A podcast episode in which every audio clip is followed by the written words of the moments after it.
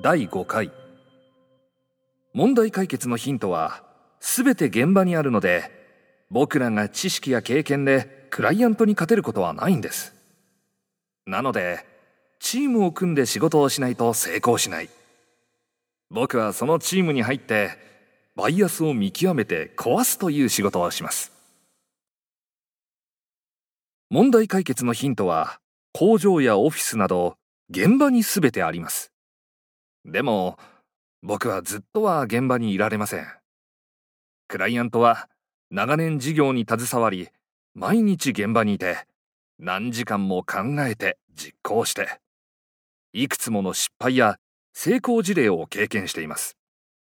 なので僕らが知識や経験でクライアントに勝てることはほとんどないんですよ。それでも彼らは浜口さんに問題解決をしてくださいと依頼に来るわけですよね。それには理由があってクライアントにはバイアスがあるから問題解決方法が見つけにくいんです。浜口さんがよくおっしゃられている言葉ですね。先入観とか偏見とかそういう意味の。はい。働いていると経験が蓄積されて日々のルーティンやルールができてきますよねこれが来たらこうだと条件反射的に対応してしまう。つまりバイアスにかかっているんです。でも本人たちはなかなか気づけないんですよ。バイアスは厄介ですね。厄介ですよ。でも新しいアイデアを生むためにはバイアスは壊さないといけないんです。そこで僕が登場します。本人たちが気づいていないバイアスを見極めて壊すのが僕の仕事です。そうか。